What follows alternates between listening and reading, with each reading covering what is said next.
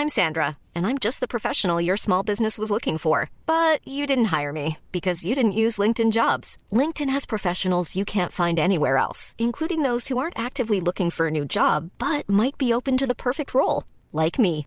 In a given month, over 70% of LinkedIn users don't visit other leading job sites. So if you're not looking on LinkedIn, you'll miss out on great candidates like Sandra. Start hiring professionals like a professional. Post your free job on linkedin.com/people today.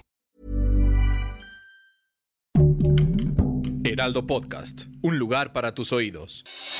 Noticias del Heraldo de México. Ese martes podría definirse si el ex gobernador de Nuevo León, Jaime Rodríguez Caleón, el Bronco, sigue su proceso en prisión preventiva o en libertad. Se espera un juez que defina si es competente para llevar el caso al fuego federal y con esto su defensa podría solicitar que se revoque la prisión preventiva. Dos millones de niños ya han abandonado Ucrania desde el inicio de la guerra tras la invasión de Rusia, mientras que 3.3 millones de menores se han visto obligados a desplazarse dentro del país. Así lo reveló hoy UNICEF.